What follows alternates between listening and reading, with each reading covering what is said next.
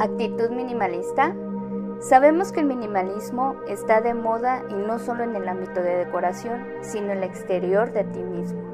Tener una actitud minimalista es algo más que vivir solo con lo que necesitas. De hecho, una mejor definición de minimalismo sería vivir con lo que realmente te importa, usas y necesitas. Seguramente has visto videos de gente que te enseña cómo viven con tan poco y te preguntas, ¿será eso posible? Y la respuesta es sí.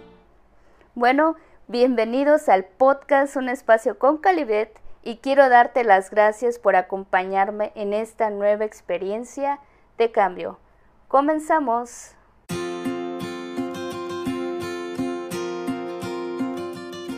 El minimalismo te enseña a limitar el número de cosas que tienes. Por ejemplo, el tener tantas cosas en casa de las cuales el 40% no lo necesitas.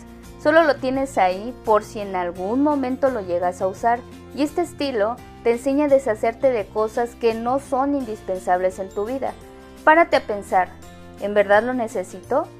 ¿Qué me aporta tener este objeto en casa?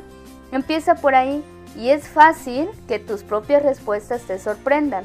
Es importante recalcar que cada quien es libre de cómo quiere vivir y cómo llevar su estilo de vida. En este podcast quiero enseñarte cómo empezar tu vida minimalista.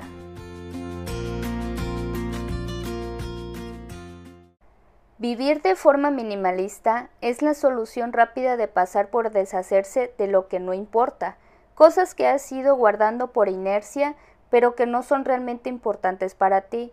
Lo principal es hacerlo de forma constante. En otras palabras, identifica lo que es importante para ti en tu vida y deja ir el resto. Es lo que en finanzas se llama consumo consciente. El minimalismo es centrarse en lo esencial, tanto material, mental como emocional. A continuación te dejo nueve pasos para llevar una vida minimalista. Todo esto basado a mi experiencia y a las investigaciones que he hecho y me ha funcionado muy bien. Aparte que este cambio ha sido beneficioso para mi vida mental y emocional.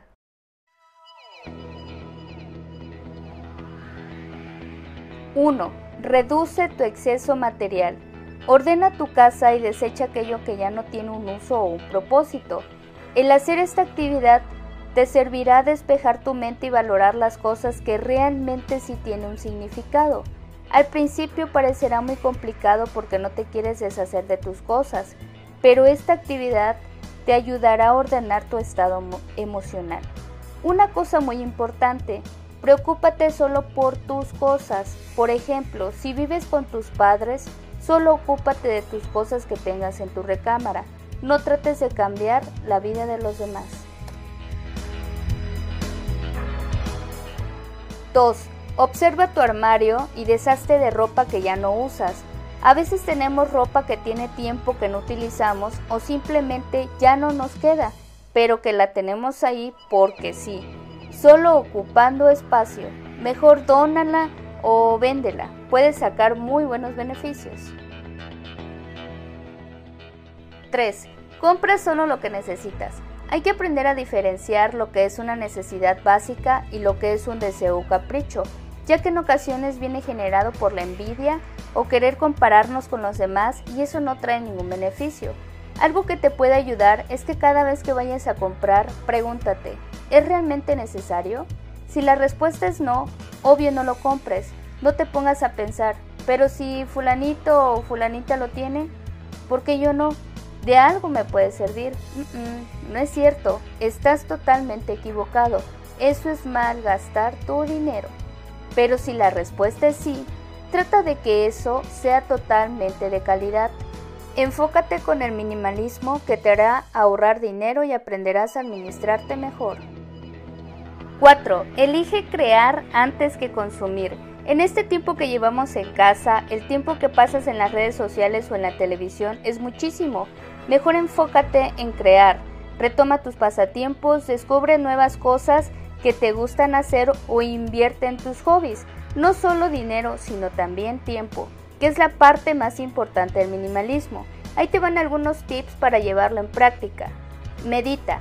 Esta palabra me encanta y es que meditar te ayuda a pensar y considerar un asunto con atención y detenimiento, para luego estudiarlo, comprenderlo bien, formarse una opinión sobre ello o tomar una decisión. En estos tiempos hay mucha información o aplicaciones que te pueden guiar para tener una buena meditación. En mi página de YouTube tengo una meditación, te dejo en la descripción el enlace. Y también puedes descargar una aplicación que yo utilizo en mi smartphone y que me ha funcionado muy bien y ese se llama Hit Space, creo que así se pronuncia. Es una aplicación fácil de usar y que te ayudará muchísimo. Te voy a dejar ahí el enlace en lo que es comentarios. Otra cosa, practicar tiempos de respiración. Y a esto lo llamo la sensación de sentirse vivo. Lo llevo practicando ya un tiempo y créeme, es lo mejor que me ha pasado. El tener un método de respiración ha sido lo mejor. Te dejaré el enlace para que cheques de qué se trata y me des tu opinión. Otro aspecto que podemos tomar es leer un libro. Hay cientos y cientos de libros que te pueden interesar y que impresionantemente te ayudan a liberar pensamientos negativos. Amigo, amiga, Cualquier actividad que tome un rol activo, no pasivo, actividades que te propongan hacer cosas productivas. Cualquier actividad que hagas, créate un calendario y ponlo en un lugar visible para que no rompas la cadena. En mi página de blog escribí un artículo sobre eso. Bueno, continuamos con el siguiente punto. 5. Practica el desapego. Elegir las cosas que tenemos en nuestras vidas con emoción y que te genere un sentido. Lo más importante es que te preguntes, ¿me aporta valor?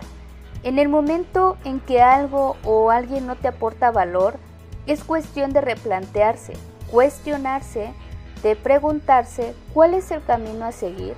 Y fíjate que de eso se trata el desapego, de aprender a soltar y dejar ir, sea lo que sea.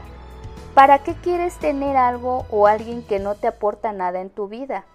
Deshazte de eso y sigue adelante. Ya no mires atrás, ya, déjalo y vendrán cosas mejores. Mejor agradece por cosas que sí te generan valor en tu vida. ¿Sabes?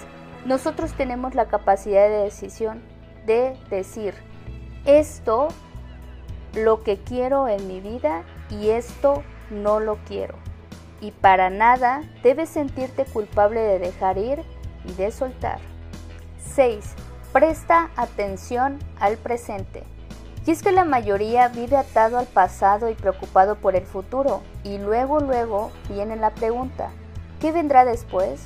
Y esto es por la falta de certeza de lo que va a pasar, y ese miedo hace que nos olvidemos del presente, de vivir el único proceso que es el de ahora. Acuérdate que en base a tus acciones es lo que obtendrás. Si obras mal, mal te irá. Si obras bien, no hay que preocuparse. Sé consciente de una manera plena. Sé un esencialista y da lo mejor de ti. 7. Conecta con tu interior.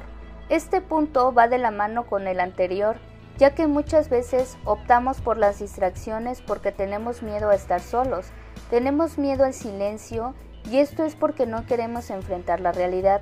Omitimos cosas, pláticas, discusiones, solo por el simple hecho del miedo a perder algo o alguien. A ver, hagamos un ejercicio.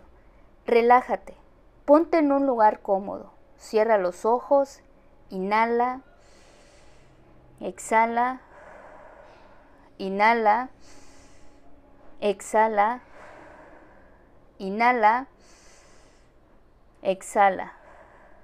Ahora, hazte la siguiente pregunta. ¿Hace cuánto tiempo no tienes una charla profunda contigo mismo? Ahora, analiza tu vida, tu presente, enfócate en las decisiones que tomas. Toma una pausa y comenzamos. Inhala. Exhala. Ahora responde. En base a tu vida, tu presente, tus decisiones, ¿eres feliz? Toma tu tiempo y al terminar vuelve a inhalar y exhalar. Si puedes, toma nota de tu respuesta y analízalo. Si bien este ejercicio nos ayuda a meditar, a pensar realmente quiénes somos y si estamos dispuestos a cambiar, fíjate que una parte del minimalismo es aprender a conocernos, es aprender a charlar con nosotros mismos. Conéctate con tus valores, con tus pensamientos, con las cosas que nos hace saber en realidad quiénes somos. Al conocerse a sí mismo, reconecta con nuestra esencia. 8. Descubre tus prioridades. En el minimalismo se trata de centrarnos en lo que es importante para nuestra vida. Esto del minimalismo es un proceso a seguir, no quieras o pienses que de la noche a la mañana vas a cambiar todo radicalmente. Poco a poco vas construyendo tu yo interno. Una vez que vacíes el exceso de cosas en tu vida, como cosas materiales de tu casa, actividades, personas, etc., entonces ahí se te hará muchísimo más claro cuáles son las cosas importantes en tu vida y eso te llevará a tener una vida mucho más feliz, plena, armónica y con muchísimos más propósitos. 9. Rediseña tu estilo de vida. El estilo minimalista te hará cuestionarte sobre tu estilo de vida al 100%. Hay miles de maneras de poder cambiar tu vida y el minimalismo te puede ayudar a todo esto. Puedes vivir con mucho menos cosas y ser realmente feliz. Vivir una vida llena, esto no tiene nada que ver eh, con una vida llena de cosas materiales y que vivir con menos no quiere decir sufrir, no quiere decir pasar necesidades. La felicidad no está asociada a la cantidad de bienes que tenemos o aparentar un estatus social, sino que está asociada con nosotros. Es una cuestión de actitud, de conciencia, de vivir con intención. El objetivo es la felicidad de uno mismo a través de descubrir lo que es importante, eliminando los excesos en nuestras vidas, con la premisa de que menos es más.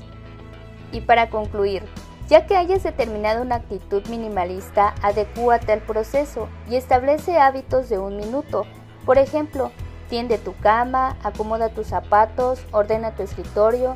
Si utilizas algo de la cocina, lávalo después de usarlo. Esto te ayudará a mantener el orden de tu casa y te dará una satisfacción envidiable. Recuerda, no trates de convencer a nadie. Sé tú el cambio que quieres en tu vida, en el mundo y cuando vean que tienes un estilo de vida bien sereno, los demás sentirán interés por ti y quizás sigan tus pasos. Gracias por tomarte el tiempo en escucharme. Sígueme en mi página de blog y comparte este contenido. Esto fue un espacio con Calibet. Ten un magnífico día. Hasta la próxima.